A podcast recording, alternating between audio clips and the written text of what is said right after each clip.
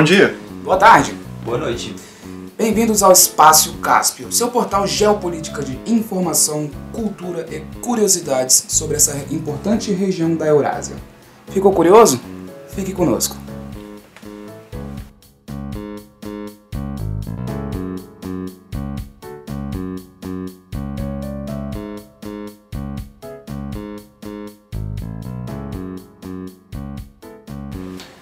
E aí, pessoal?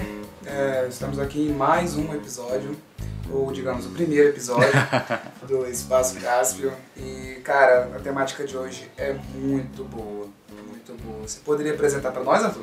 Isso, gente. Boa noite a todo mundo mais uma vez, ou bom dia ou boa tarde, né?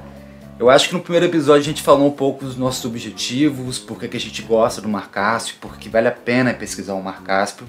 Eu acho que para conseguir dar uma aprofundada mais nisso, a gente pode falar da principal fonte, ou da Principal recurso, né? É, E para nossa visão seria o gás natural e petróleo. Com certeza, com certeza.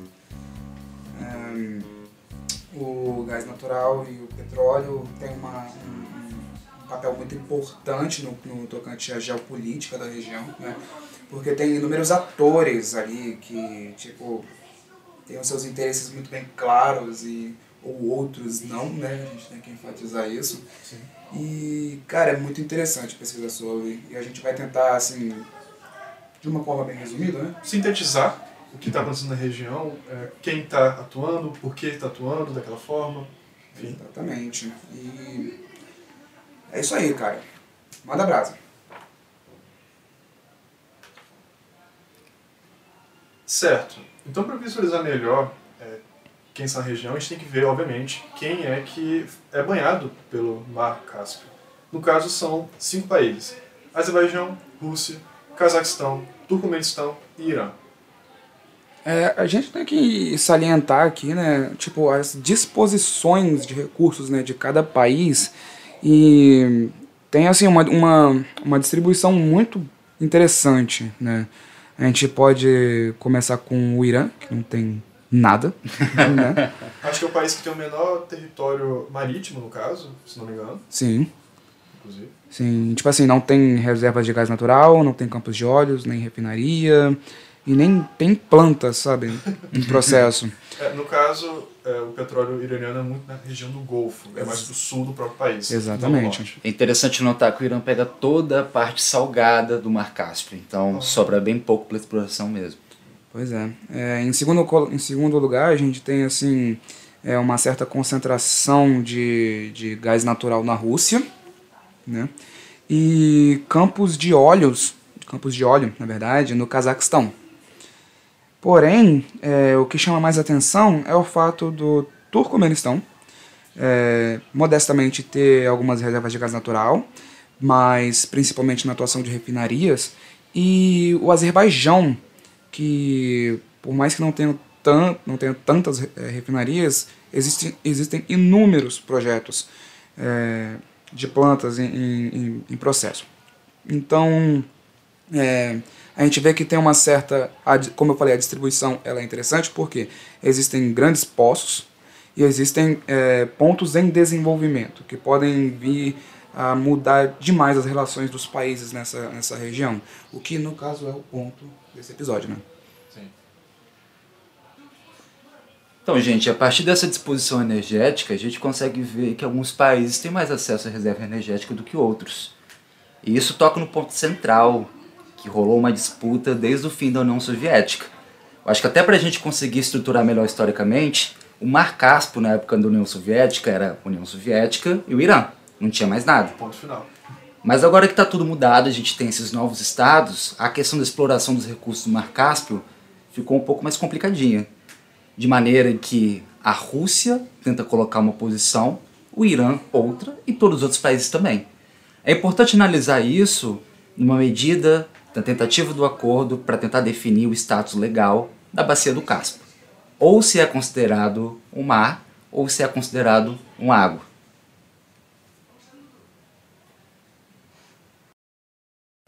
Sobre essa questão da definição do status legal da bacia do Cáspio, é interessante analisar a diferença que faria geopoliticamente a definição enquanto mar enquanto lago. A grosso modo, gente, de maneira bem ampassant, a gente definiria o mar como algo que estaria delimitado a cada estado explorar o seu próprio território. Isso seria algo completamente diferente se fosse delimitado como lago. Porque no lago, todo mundo teria que dividir tudo aquilo que cada país extrai, tornando tudo isso um pouco mais igualitário. Já pensou que bonitinho essa união cooperativa e comunista dos estados do Mar Cáspio? Ai, meu Deus. Quem ai, ai, seria complicado. E a partir disso a gente consegue observar o porquê do interesse do Irã em querer colocar como lago, em detrimento dos outros países que queriam colocar como mar. Eu digo isso com exceção da Rússia, porque a Rússia queria enrolar o máximo possível para continuar garantindo a sua hegemonia dentro da distribuição de gás natural para a Europa. É, a gente desenrolar assim, mas assim, a gente não tá falando mal não, tá? A gente só tá falando que é uma estratégia. É uma estratégia, eles têm o interesse deles e estão seguindo isso. Não há problema algum com isso. Mas é justamente isso que me desperta interesse. Essa questão da como a geopolítica, ela, vamos dizer assim, ela moldou a forma com a qual eh, esses poços e os gasodutos e oleodutos foram eh, formados na região. Eh, a citar, existem cinco dutos diferentes que passam por seis países na região, todos eles em direção ao continente europeu. Então, como João citou aqui recentemente, é, existem cinco dutos. Eles são meio que, é, digamos que uma, uma das principais rotas do, do, do gasoduto da região, né, tirando o fato da Rússia ter um grande monopólio, que a gente vai tratar sobre isso depois. E eles são, tipo assim, primordiais para a linha de interesse da região. Sendo eles, assim, em ordem, a gente tem o Baku Supsa, que passa de Azerbaijão pela Geórgia até o Mar Negro. A gente tem o Baku Tsibili Seyhan, é um, é, uma linha, é, um, é um duto que vai do Azerbaijão até a Turquia e vai para o Mediterrâneo, até a Europa. Ah, tem também o Baku Novorossiysk. Desculpa estar falando os nomes errados assim, porque eu não tenho uma familiaridade com o fonema da região, né? Mas ele é um duto que vai do Azerbaijão à Rússia e sai na, na costa do Mar Negro, direto para a Europa. E também tem o Caspian Pipeline Consortium, que é um, é um consórcio do Cazaquistão e a Rússia, que vai direto para, novamente, Novorossiysk. Que nome bonito, né, para um lugar. E também o último a ser citado aqui é o SCP, o South Caucasus Pipeline, que é uma, uma, uma linha de gás que vai do Azerbaijão até a Turquia. E hoje, ele, hoje, hoje em dia ele está sendo expandido até a União Europeia, né? Sim, mas só para complementar também, é interessante, como a gente comentou anteriormente, que é é uma região que existe, tem várias reservas de petróleo e gás. Esses dutos são mistos, alguns de petróleo, outros de gás. É. O que nós citamos anteriormente, o- como o Gustavo falou, o monopólio russo é monopólio quanto à distribuição de gás. Petróleo já é outra história. Bom, é, o monopólio da Rússia é algo que aconteceu durante a história é, remanescente da, do Império Soviético. É importante analisar que 65% do gás consumido pela Europa vem da Rússia.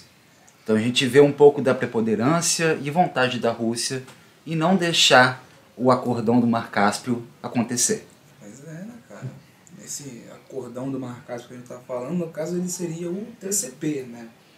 Isso aí. O Trans-Caspian Pipeline, que é basicamente uma mão na roda para o Azerbaijão e inúmeros outros países da região. Sim. O que acontece é que a Rússia eh, deseja na região, eles querem ter certeza de que o seu monopólio sobre distribuição de gás vai ser mantido. Claro que os países eles têm a liberdade para fazer, seguir seus interesses, e como eh, vários outros dutos têm na região que passam não pela Rússia, mas por, por eles mesmos, mas ainda assim a Moscou tem essa preocupação. E por isso que esse projeto do TCP que passa do Turcomenistão para o Azerbaijão e depois para Geórgia e Turquia é algo que incomoda Moscou porque pode justamente ameaçar esse seu monopólio. E por isso eles tentaram, quando era possível, nos anos 90, eh, impedir a construção impedir esse acordo. Se a gente analisar esse monopólio, ele se constitui principalmente de dois canais principais. Isto pelo canal norte, que passa de São Petersburgo, passando pela Bielorrússia, alimentando principalmente a Alemanha, e o Canal Sul, que consegue utilizar o território estratégico da Ucrânia e passar para os países do leste europeu. A partir daí, se o TCP fosse viabilizado da maneira como a Turquia e Azerbaijão principalmente desejam, existiria uma terceira grande rota, que seria direto do Turcomenistão, passando pelo Mar Cáspio, pelo Azerbaijão, Geórgia, Turquia, e alimentando toda a Europa. Aliás, caberia muito bem para os Estados Unidos e as potências ocidentais. Exato, eles recentemente, na verdade, tiveram essa ressurgência do interesse de reconstituir esse projeto, porque, como eu disse, nos anos 90 ele surgiu, mas não pôde acontecer, e agora ele finalmente volta com força. Mas, assim, é, teve uma ressurgência, ressurgência, no caso, reviveu né, esse acordo, e, assim, qual é, o, qual é a influência do acordo de paz com, a, com o Afeganistão Sim. nessa situação? Porque, assim, a gente vê que tem proximidade muito grande com, com a região, né, tipo, o Mar Cáspio, essa, essa, essas pipelines, né? não sei como traduzir agora, acabei Dutos, esquecendo. Dutos, os dutos. E o Afeganistão, porque durante a guerra do Afeganistão e até agora essa, esse anúncio da retirada de tropas, acordo de paz e tudo mais, é, aparentemente o Azerbaijão e os Estados Unidos tiveram uma forte cooperação em, em- em questões energéticas, né? Sim, justamente. É, salvo engano, o Azerbaijão era responsável por é, levar suprimentos e, por, pelo seu território para as tropas americanas e da OTAN, con- consequentemente, é, no território afegão, bem no centro da, da Ásia. Eu acho que uma coisa importante também que, que ajudou a viabilizar o projeto da TCP foi a descoberta de um campo importantíssimo de óleo e gás natural bem no centro do território marítimo do Azerbaijão. Esse, eh, essa descoberta do campo viabilizou uma parceria do Azerbaijão que tem desde o fim dos anos 90 com a BP, uma empresa inglesa, e também um conjunto de outras empresas ocidentais que ajudou a um conflito de interesse para puxar um pouco mais a sardinha para viabilizar esse acordão.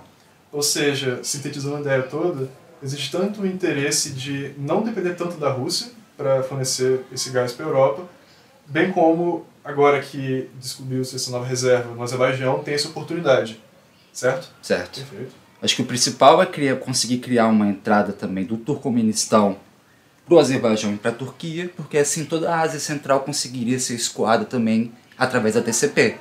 O que viria de muito bom grado para o Azerbaijão e o projeto da Turquia, mas queria muito mal para a Rússia e principalmente para o Irã, talvez o grande derrotado do acordão. Perfeito.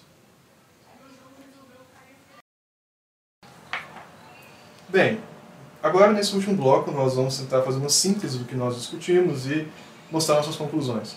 Para isso eu vou fazer umas perguntas para vocês. Pode ser? Pode, Pode, ser, claro. Fica à vontade. Certo. É, para vocês, o que exatamente as potências da Europa e os Estados Unidos têm a ganhar com o retorno da proposta do TCP? Bom, a gente percebeu que o desconforto ocidental, principalmente em relação à dependência das pipelines do Irã e da Rússia, é algo que deixa muito desconfortável.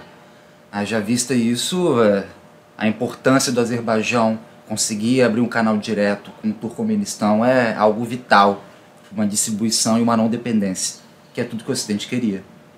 Certo?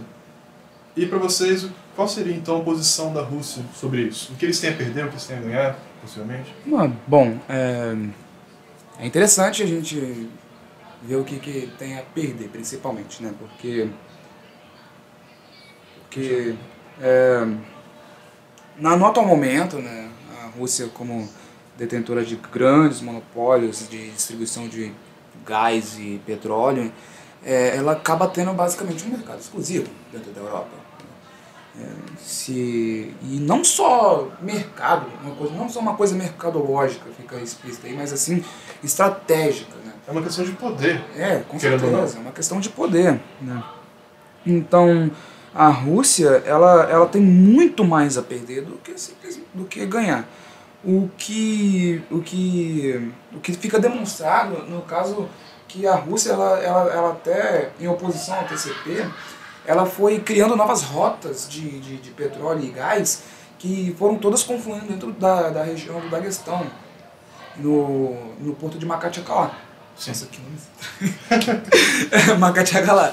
Né? E, e, assim, é, O que a Rússia pode vir a ganhar na situação, acho que seria uma, uma profundidade maior na relação com, com o Irã. Mesmo já tendo né? uma, Sim. uma relação bem profunda com o Irã.